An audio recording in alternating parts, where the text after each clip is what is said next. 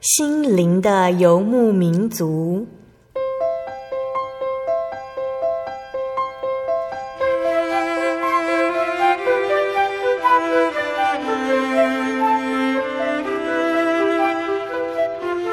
在这个谁都不管谁的后现代社会里，每个人的心灵都是游牧民族。成长的过程就是寻找的过程。每一颗漂泊的心灵，其实都在寻找生命的绿洲。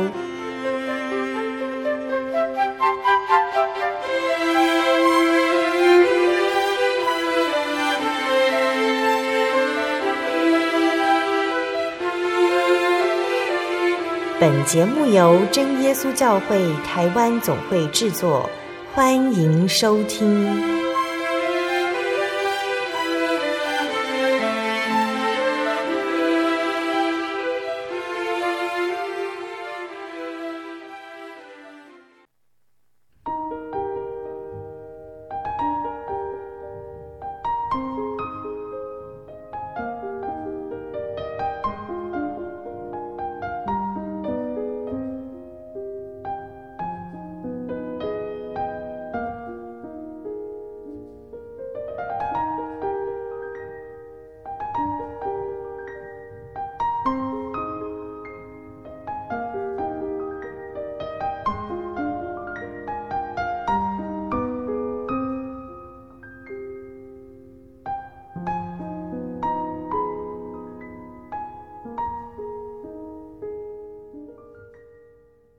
Hello，所有在空中的听众朋友们，大家平安，欢迎收听今天的心灵的游牧民族，我是贝贝，很高兴今天能够在空中和大家见面呢。大家这个星期过得愉快吗？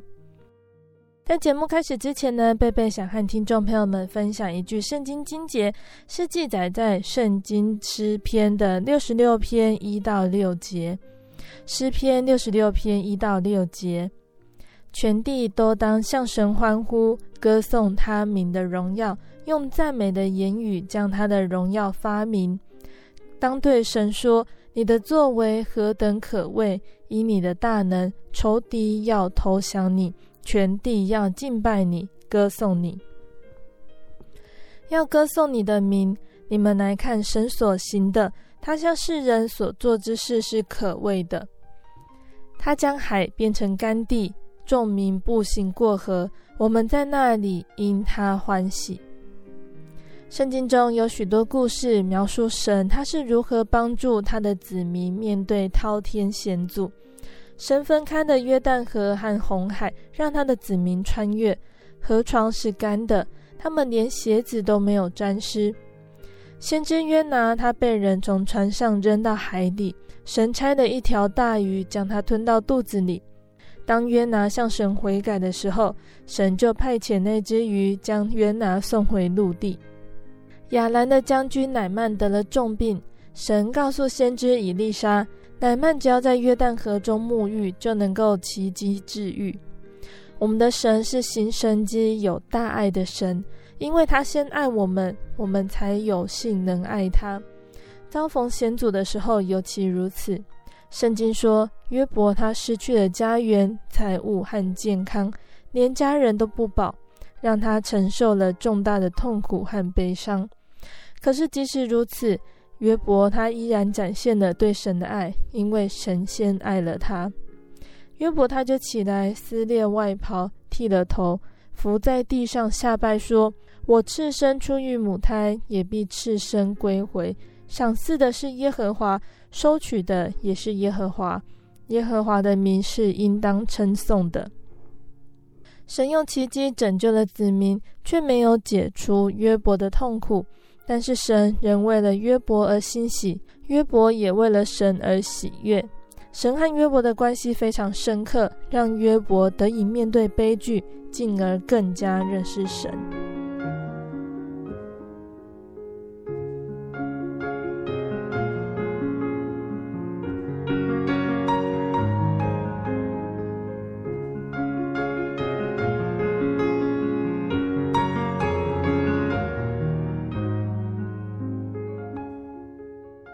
要播出的节目是第一千零八十五集《小人物悲喜，忧伤的心有主安慰》。节目邀请了真耶稣教会丰源教会的李丽珠姐妹来分享她的信主见证。那丽珠阿姨呢，她来自传统民间信仰的家庭，在婚后呢，遇到需要拜拜的节期，她也会协助她的婆婆来祭拜事宜。那平凡的生活却在她的先生染上毒瘾之后而变调。她的先生不再拿薪水回家，甚至拿走孩子的就学津贴。家庭的经济受到影响，没有工作的丽珠阿姨呢，她必须独自照顾三个孩子成长，只能够仰赖亲戚的帮助。有一天呢、丽珠阿姨的邻居就告诉她说，可以到教会来，将心里的愁苦来告诉耶稣。那认识的耶稣会对丽珠阿姨有什么样的影响和变化呢？贝贝先播放一首诗歌，诗歌过后就会请丽珠阿姨来和大家分享她的见证哦。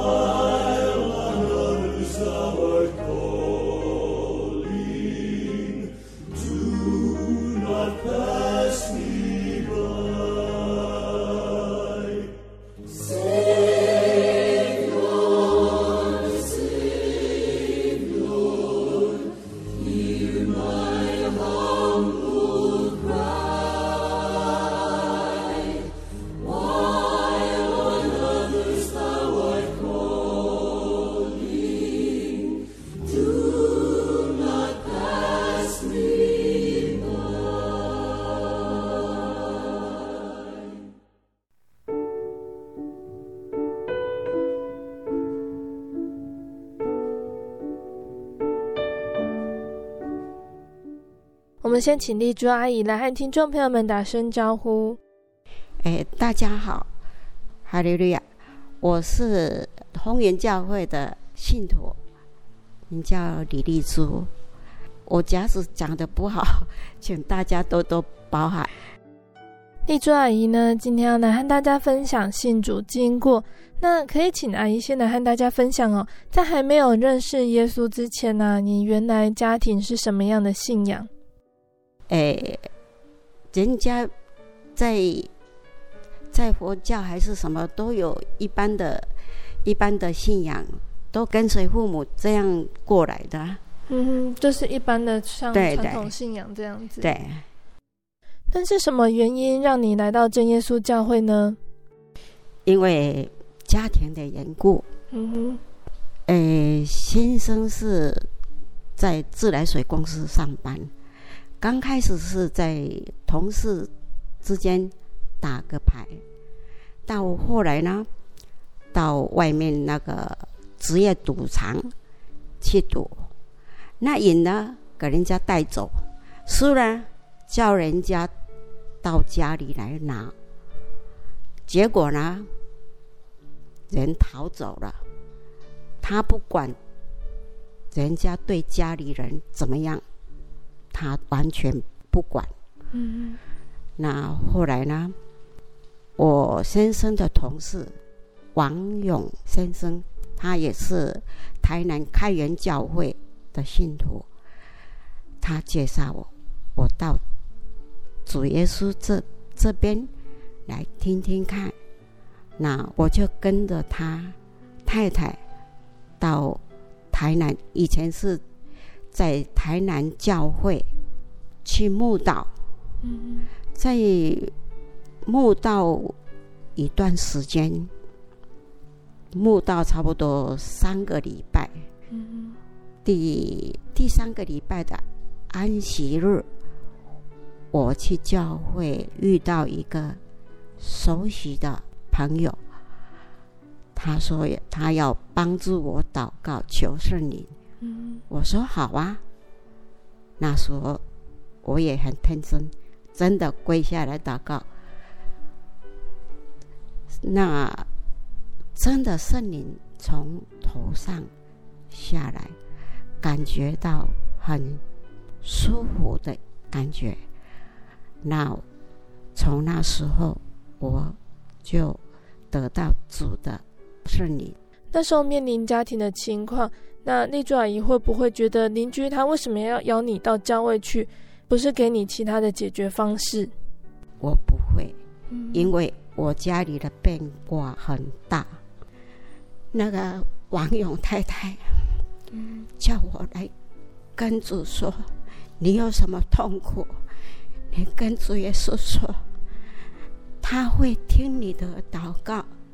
那我就很单纯的信靠主耶稣，嗯，我就到主耶稣面前来哭。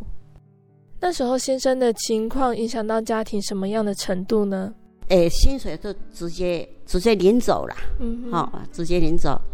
那小孩的大学的教育补助也全部都带走，领领走。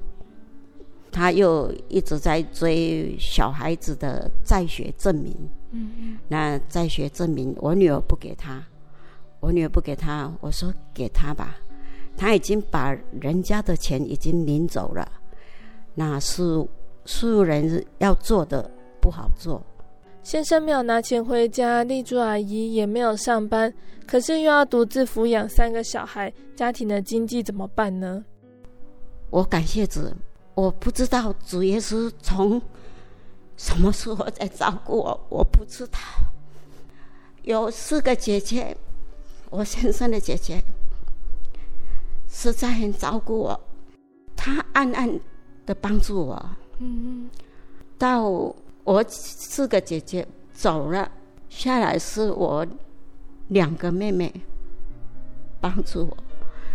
她给我的钱，我是在跟助助会吧，好，这样运用才能母女的生活方面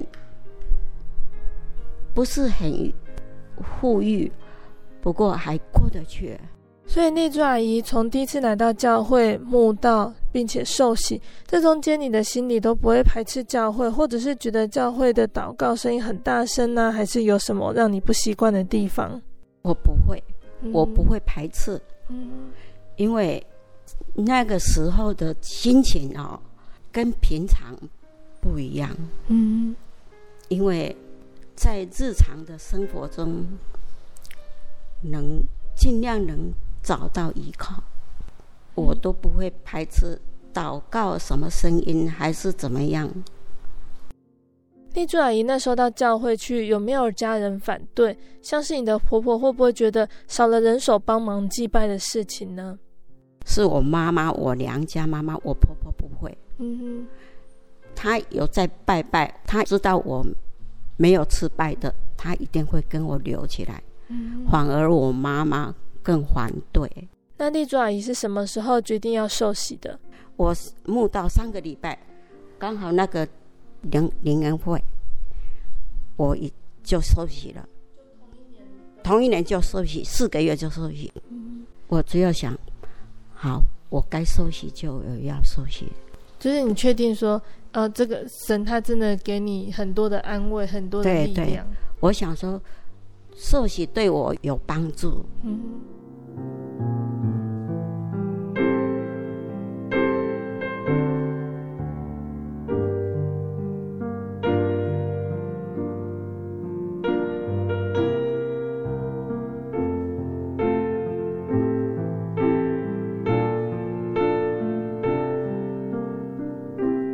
那现在丽珠阿姨要分享的是信主之后的见证呢？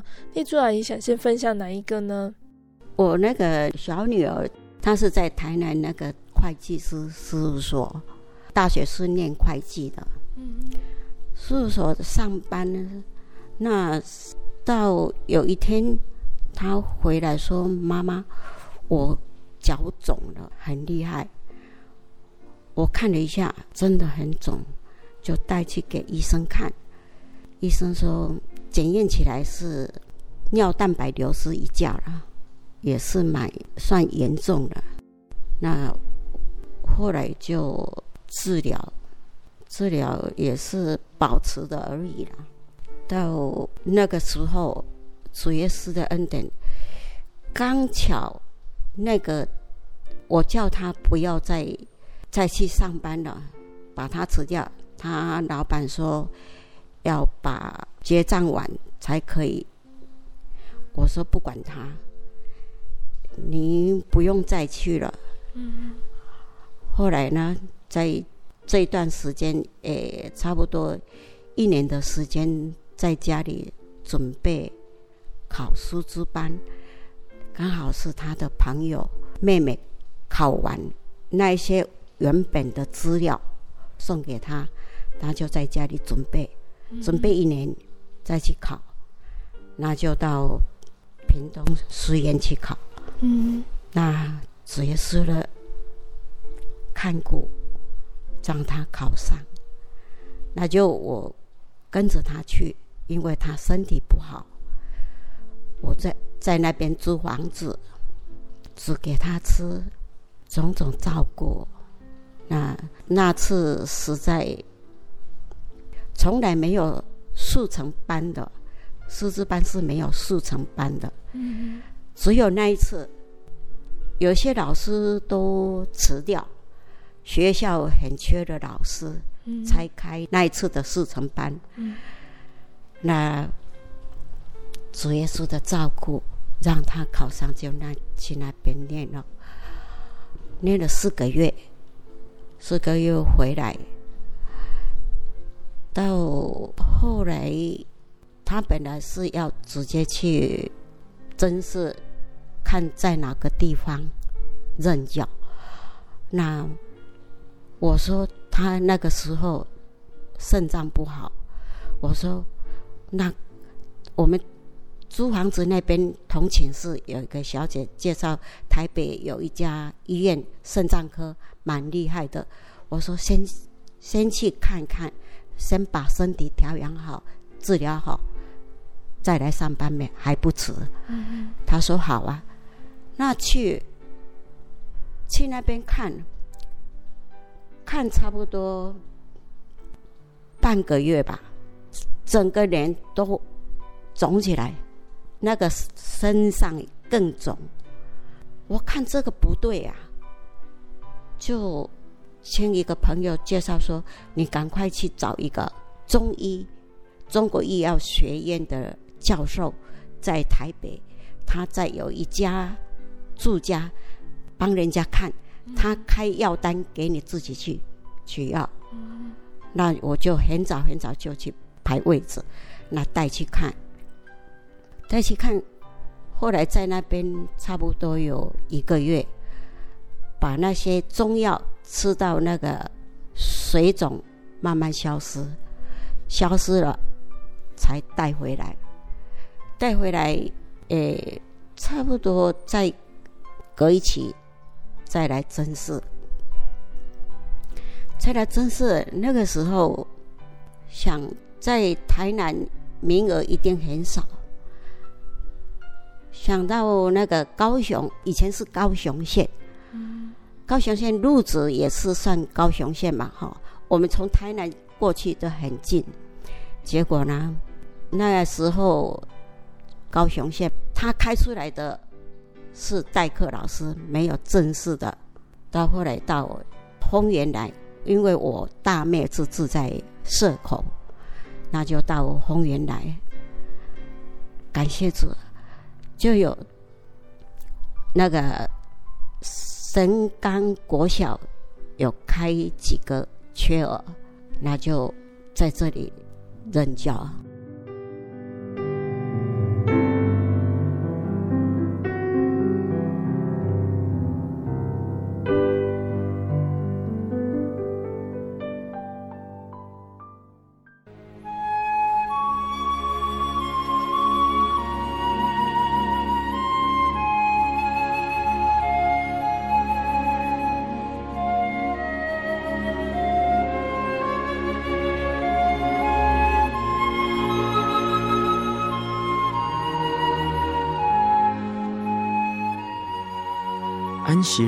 是真神为人设立的，让人能纪念神的救恩，并得着身心灵的休息。在每个星期的最后一天，星期六，我们应当放下一周的劳碌，来到教会聆听福音，在诗歌、祈祷和彼此祝福的聚会里，安顿我们一周的疲惫。假如你想参加安息日聚会，欢迎您在每周六上午十点和下午两点踏进真耶稣教会的会堂，与我们一起共享这生命的饗宴。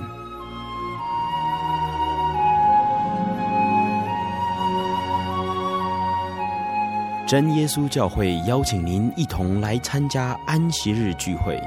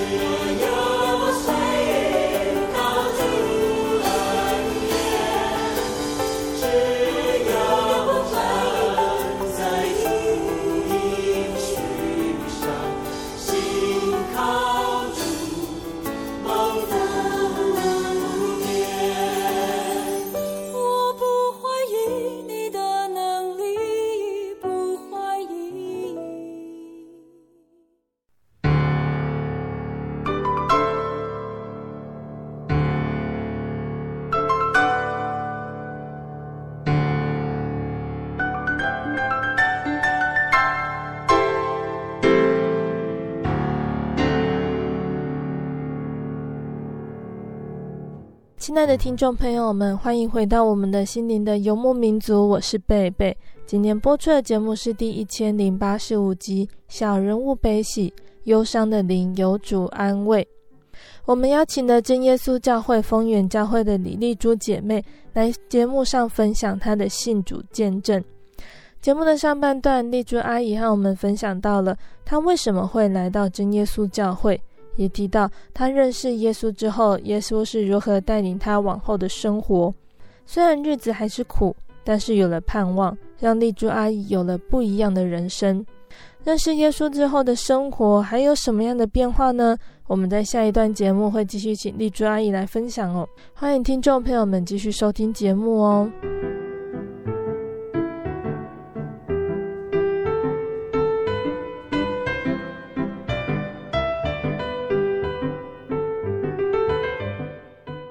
感谢主哦，在上班的节目，丽珠阿姨提到了信主之后，她的女儿虽然因为生病要转换工作跑道，但是蒙神的保守，很顺利的通过考试。而原先身体的病痛，在医生的治疗中也渐渐康复，一切都有神的带领。那接下来丽珠阿姨要分享的是女儿车祸的见证哦。八十三年，我我娘家我妈妈，住在我这里玩。那我女儿下班就带她去运动，她有中风两次了。那带去运动，平常下班带去运动，差不多六点六点半就回来。那一次我一直等，等到快七点还没回来，嗯，我就打电话给我大妹。说他们没有回来，我们去找人好不好？那就他开车带我原路慢慢的找，找到我妈妈她在走的地方，那边没有人了。我问那个庙主有没有看到一个一个阿嬷下午在这边运动，他说有啊，他已经回去了。那个时候呢，那个时间有三个年轻人从外面走进来，跟我们讲，下午那边有车祸，一台红的轿车，可能那个水泥车撞到他的，我就吓了一跳。那我跟我妹妹就沿路到派出所去。那到那边，他说那边没有立案，那到隔壁。交通局看看，过去呢，刚好事主在那边做笔录，没有看到我女儿。我问他们说：“那我女儿呢？”他说：“在同中和。”那就我们赶快到同中和医院去看。看了一下，整个人都肿了，不像样子啊。看我妈妈。在那个那边用冰敷敷他的手，两只手都都肿。到后来医生检查是头部有积血，他说用药物把它散掉看看。感谢子，差不多休息差不多有一个礼拜，再转到荣总。转到荣总，差不多有在半个月就恢复平安回家。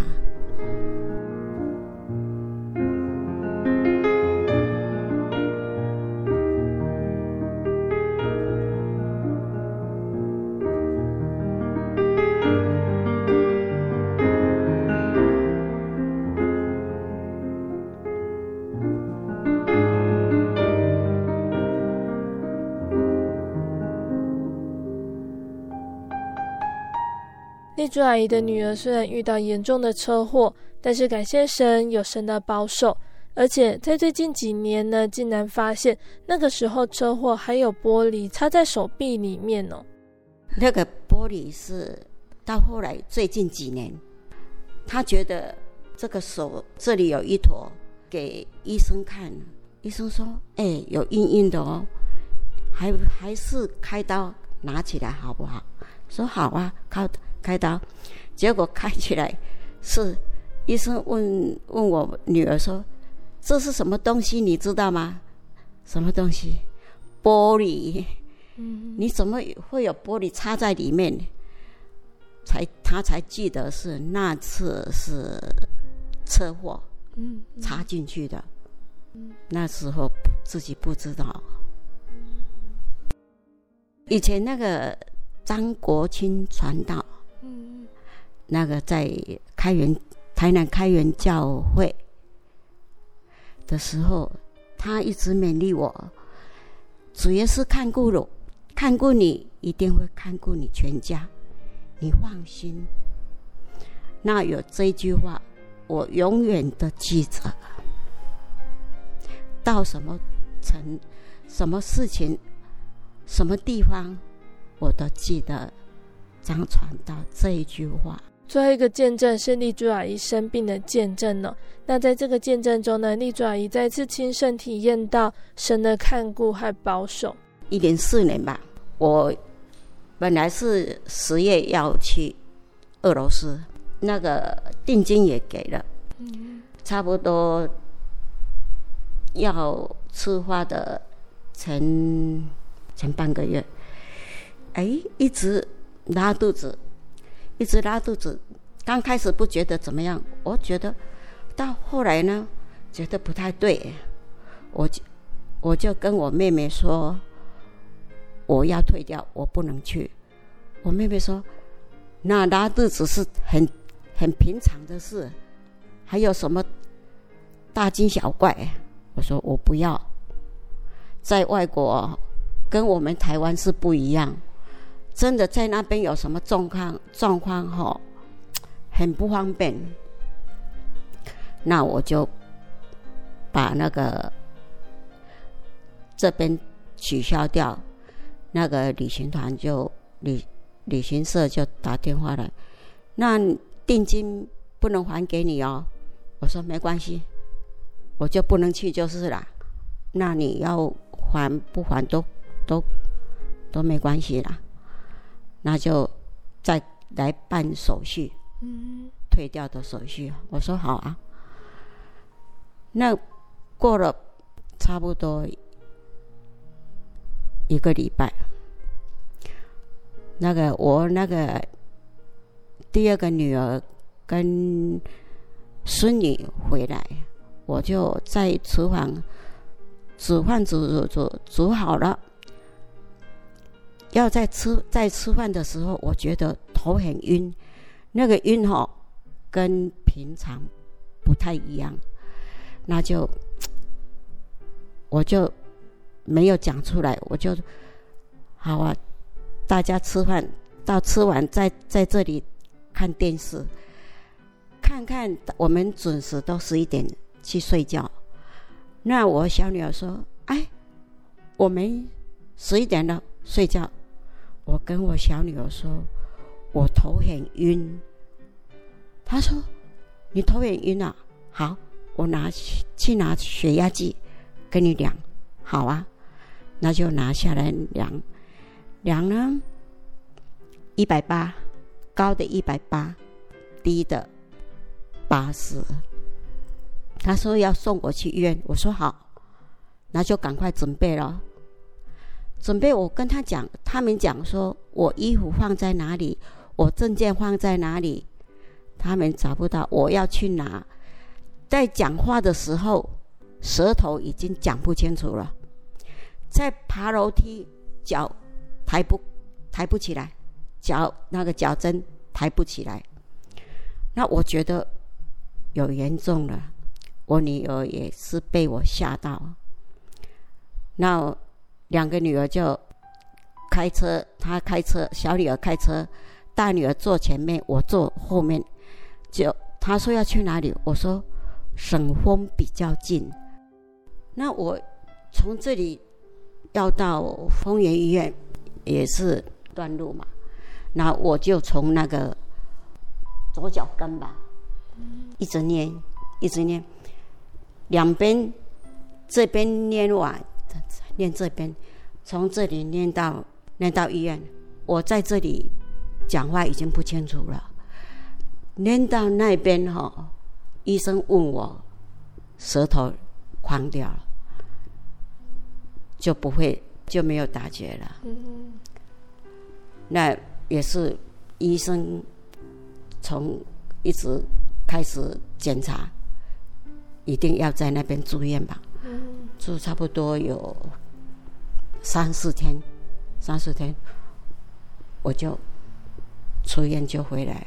嗯，感谢主，真的，这不是不是他自己去体验到，他不觉得，这不是指的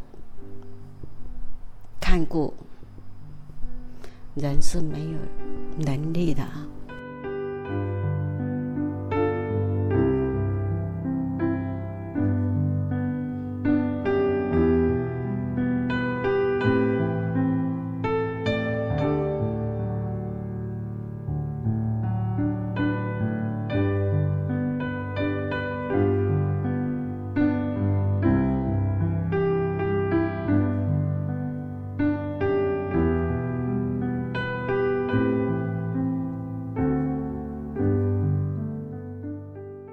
亲爱的听众朋友们，丽珠阿姨的见证就分享到这里喽。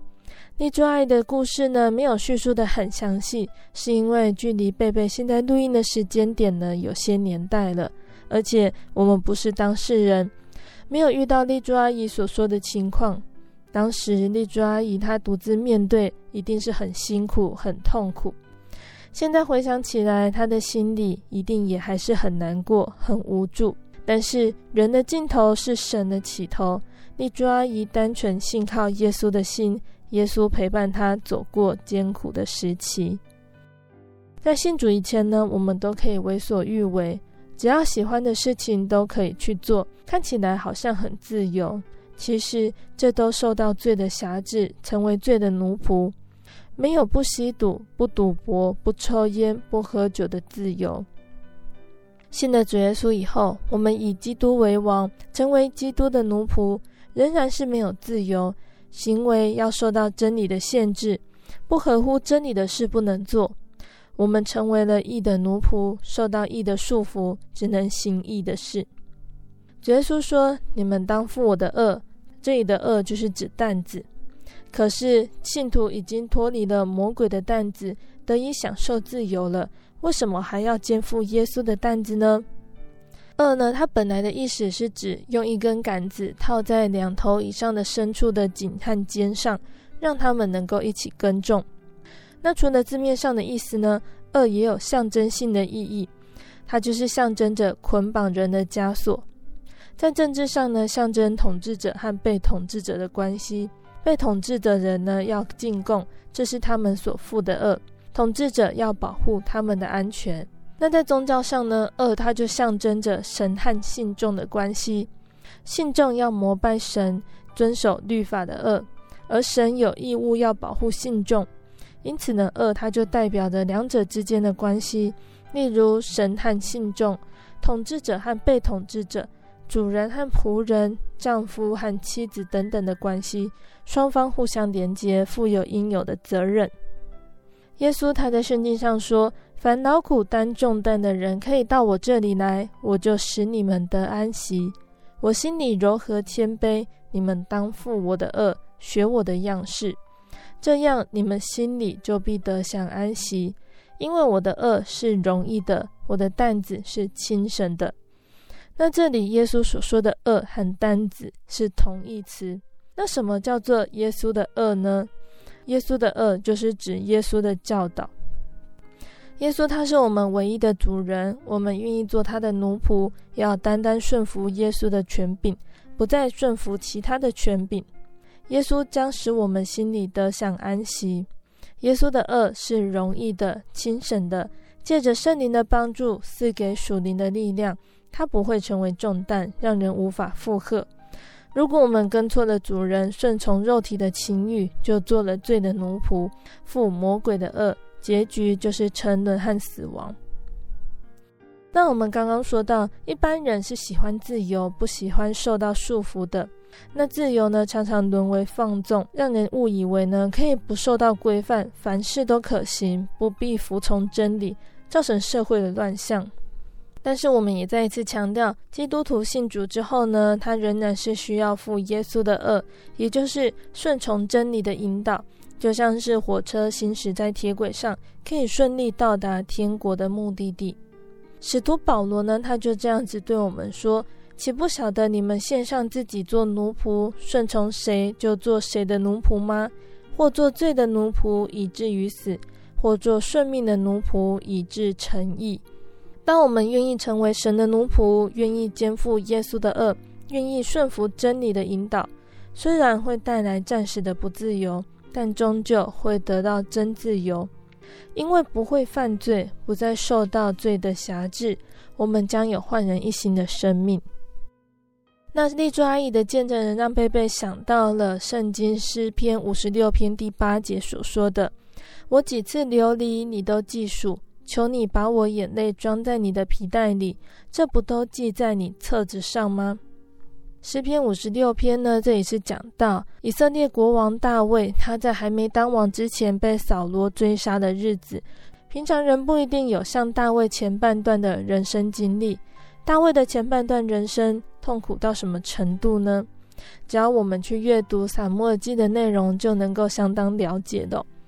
大卫在他的家里面不是最得宠的孩子，到了战场跟歌利亚对抗的时候，也被歌利亚讥笑。但是不论大卫的处境如何，他都懂得依靠神，神和大卫同行，让大卫在遭遇种种挑战的时候都能够一一度过。在撒母耳记上二十一章十到十五节写道，大卫他逃到了非利士人领土的加特城，他因为怕被捉拿，所以装疯卖傻。而我们刚刚读的诗篇五十六篇呢，写诗的人他记录这一段苦难的日子的心声，他诉说苦楚，也颂赞神说：“求你把我眼泪装在你的皮袋里。我依靠神，我要赞美他的话。我依靠神，必不惧怕。血气之辈能把我怎么样呢？”感谢神哦，在我们现在的生活中，我们没有遇过像大卫当时生命遭受威胁的颠沛流离。可是我们的心里面难免会有辛酸苦楚的地方。人容易在受苦最脆弱的时候，将悲伤委屈倾诉给神，带着埋怨的说：“为什么神让我遇到这样子不如意的事情？”就觉得神不爱我了。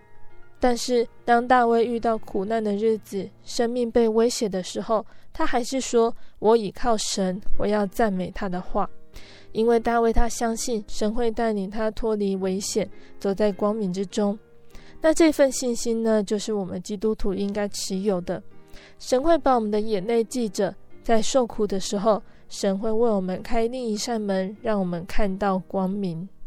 那听众朋友们，如果我们正面临委屈和苦难的时候，不要难过，神的光会照亮前方的路。只要我们睁大眼睛，擦干泪，勇敢向前迈进。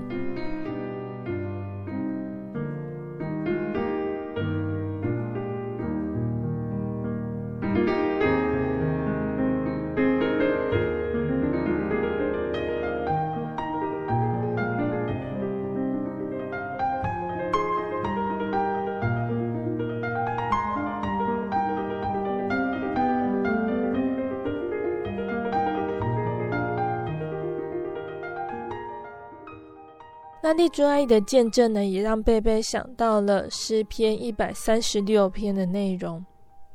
我们人都很喜欢追求永恒的事情，即使我们都知道自己的生命有限。也许正因为这样子的有限，才会更在乎那些永恒的事物。我们汲汲营营的想追求很多事情，但是一个人能够拥有什么东西直到永远呢？如果没有办法到永远，那有什么可以陪伴着我们直到我们死去呢？那对基督徒来说，答案毋庸置疑的就是神哦。那如果更精确的来说，是那一趟认识神、与神同行的过程中，就是一个直到死去甚至永远的答案。以色列人他们在诗篇一百三十六篇，就是在对自己还有他的子子孙孙去分享这件事情。同时呢，一百三十六篇是一篇称赞，也是感恩的祷告，也是以色列人他们在逾越节中会去诵读的。那这一首诗每一节的开头都会先讲说神的作为，第二段就会让会众以他的慈爱永远长存作为结束和回应。那这是以色列人他们对神信心的宣告，知道神就是爱，是那永不改变的爱。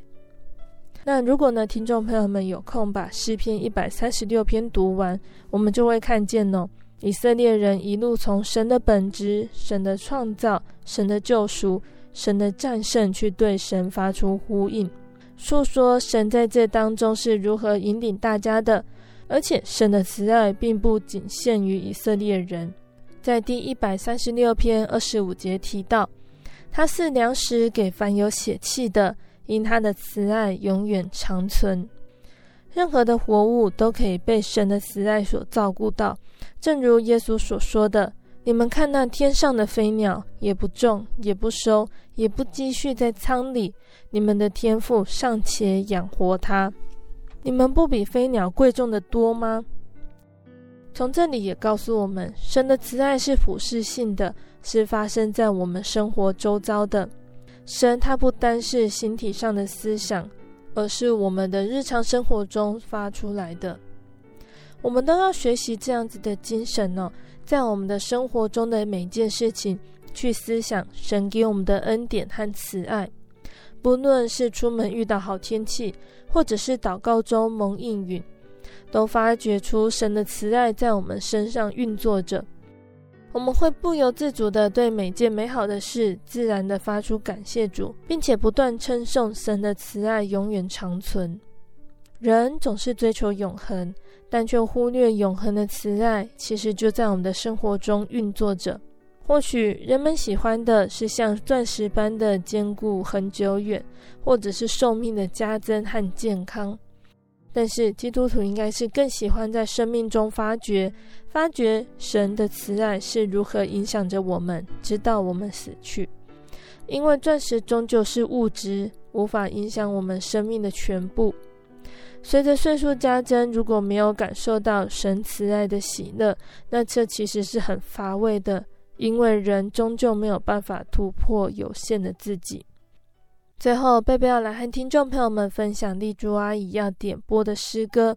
这首诗歌是赞美诗的两百六十三首，《耶稣恩友》。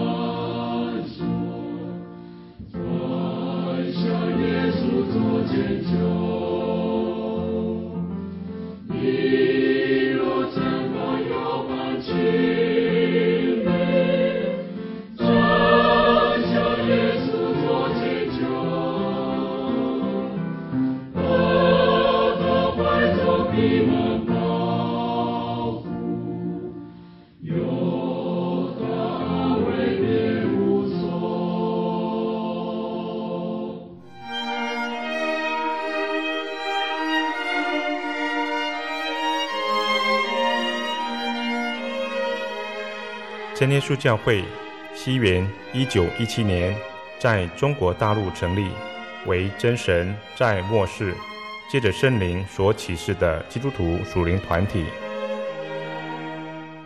以回归圣经并延续使徒时代教会的精神，来传扬得救的全备福音。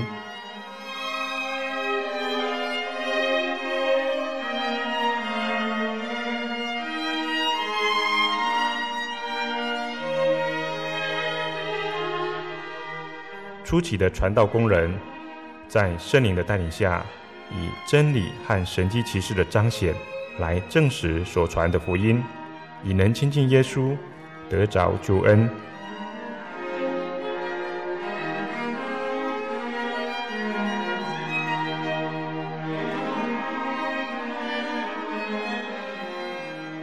短短的几十年间，福音迅速地进展。包括整个中国大陆及台湾，直到今日，福音也传达全球各地。欢迎您亲临各地真耶稣教会，查考全备的福音，共享生命之恩。